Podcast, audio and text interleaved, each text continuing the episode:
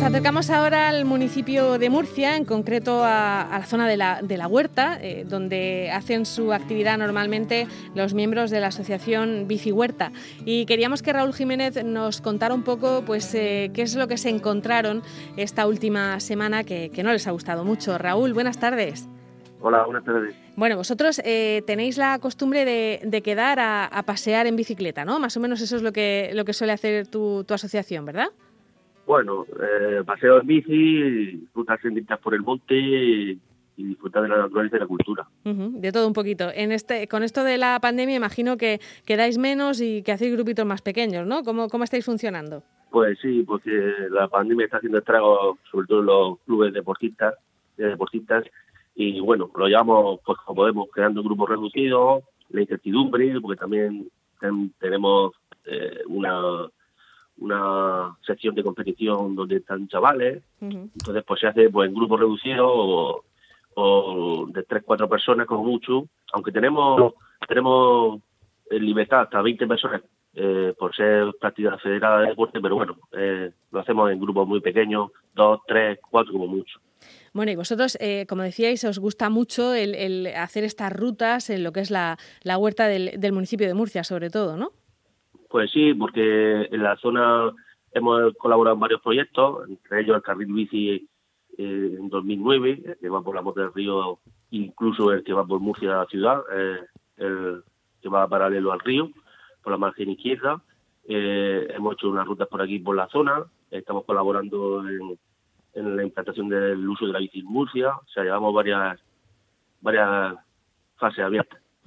Bueno, y eso, eso de que os eh, paséis por, por la huerta eh, os hace unos vigilantes de, de sección de, de, muchos, de muchas cosas, como lo que denunciabais esta semana, y es el estado de, de la casa de, Antonete Galvez y sobre todo del entorno, ¿no? En Torreagüera.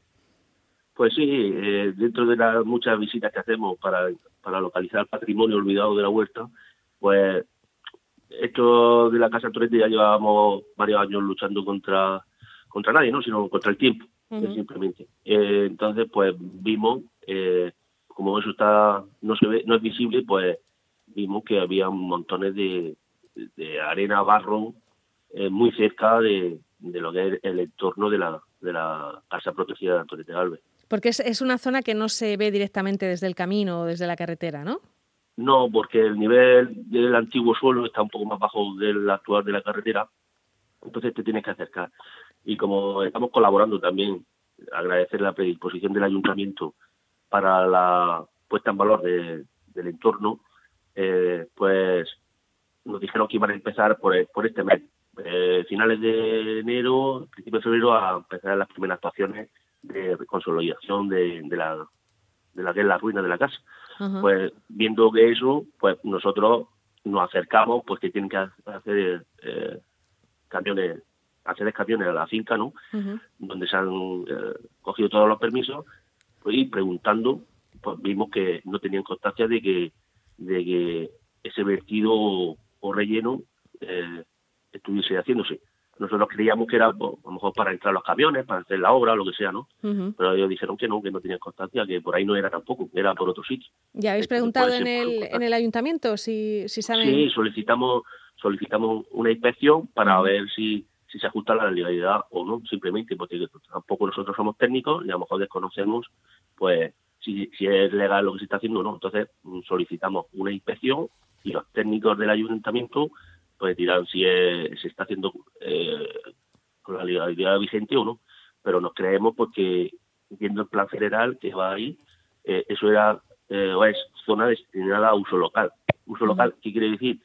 Pues cualquier instalación de uso para la pedanía, incluso eh, los museos en general. Para hacer, eh, ahí se tiene previsto hacer un centro de interpretación.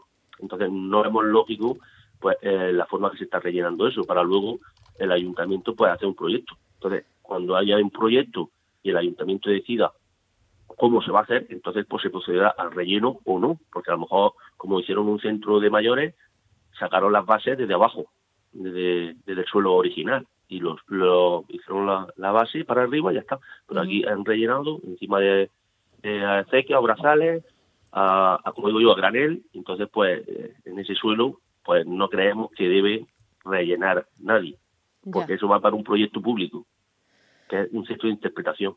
Bueno, y, de, y de lo que es el centro de interpretación y lo que es la consolidación de esa casa que, por lo que yo tengo entendido, está prácticamente en ruinas, ¿se está haciendo algo o no? Pues, como lo he dicho anteriormente, eh, gracias a, somos justos porque hay que decirlo también, eh, gracias al ayuntamiento nos dijeron eh, la Concejalía de Recuperación del Patrimonio que empezarán ya a hacer las primeras actuaciones en breve, eh, principios de febrero, porque tuvimos también una reunión al final de año. Entonces ya nos dijeron que, bueno, el COVID está haciendo estrago hasta hasta en la oficina del ayuntamiento, pues ahora todo esto se ralentiza un poco y así nos dijeron que, si no pasa nada, pues empezarán ya en breve a empezar a, meter las primeras actuaciones de consolidación y en un futuro ya pues el proyecto de, de del Centro de Interpretación Museo de, la vida y de lo que es la historia de, esa zona, que no solo no solo es de Antonete Galvez, esa casa es más antigua, esa casa es del siglo XVIII que tenemos constancia. ¿Y, qué, queda de, qué queda de la casa? ¿Se, ¿Se ve todavía algo? Vamos, lo digo pero yo en las fotos que he visto es que queda poquito, ¿eh? Sí, vamos a ver, se, mm, ve lo que, lo que está en pie ahora mismo mm. es la, la ermita, con la vocación a San Blas, que había en, el siglo XVIII de los frailes del convento de San Juan de Dios. Ya. Que esta era la finca que tenían para eh, mitigar las necesidades del hospital de San Juan de Dios de aquí de Murcia. De aquí se acaban rentas pues para, para los gastos del hospital. Sí, que era, luego, pues, que era un sitio donde se atendía a, los más pobres, vamos. A, los murcianos en general, eh, porque eran de la orden de, los, de San Juan de Dios, era el, hospital que había aquí en Murcia, antiguamente. Entonces, pues ahí, esto era de ellos y se sacaban las rentas para, para las necesidades. Luego pasó eh, la época napoleónica, la, la época de, Fernando VII, donde aquí se, escondieron varios frailes porque fueron perseguidos en una temporada. Luego se desamortizó y pasó a, a Marqués de Camachos, aunque luego lo arrendaban y luego pues por los favores que se pasó que pasaron en la época del bienio progresista, pues el Marqués de Camachos lo cedió a Antonete Garbe en propiedad, porque antes era arrendado, lo tenían arrendado a, a su suegro. Ya, ya, ya. Y ya fue propiedad. No, ya te veo que estás informadísimo. Vamos, vamos a tener que hacer un programa contigo hablando de Antonete Galvez. ¿Esa pasión tiene que ver con la bici, con que eres de la zona de Torreagüera o con qué? No, hombre, pues, eh, conocer los orígenes simplemente, porque no solo la gente vivía en, Murcia, muchos muchos murcianos vivían en la huerta y, vivían del terreno. Claro. Eh, también es poco conocido que aquí Antonete en su época, pues invitó a Cánovas de Castillo y el general Prim, que los dos fueron asesinados, pero aquí hay constancia de que, como eran amigos personales, estuvieron alguna vez que otra eh, en sus visitas de Murcia comiendo o cenando aquí en, el huerto de San Blas. En esa casa. Sí, porque eran amigos personales, aunque venían de viaje de, de, de negocios, como digo yo, de, de sus cosas políticas, pues pasaban y una cosa, pues tú cuando vienes a un sitio pues podías casar de un amigo. Pues, Exactamente. Y les haría... alguna vez que otra. No sabemos si les hizo michirones o, qué les hizo, pero ahí estaba, ¿no? en ese... Claro. Muy bien. Bueno, pues Raúl Jiménez, muchísimas gracias y, en fin, si, si os enteráis de algo más de, cómo está esa zona y de las obras que se están haciendo, nos, lo contáis aquí en Onda Regional.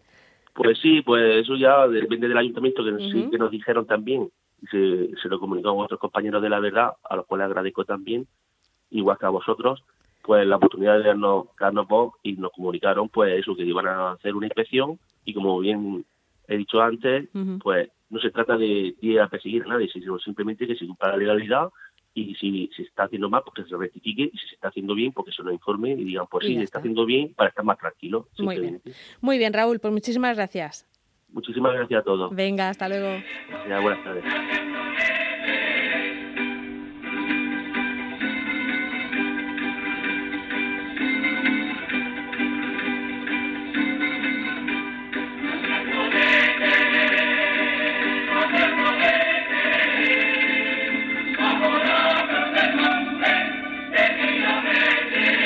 La radio no está todo inventado. Descubre un medio creativo, dinámico, pleno de vigencia. ORM.es, la onda regional de toda la vida que ahora también se ve. En todas las plataformas digitales, ORM.es, la onda regional de toda la vida, ahora en color.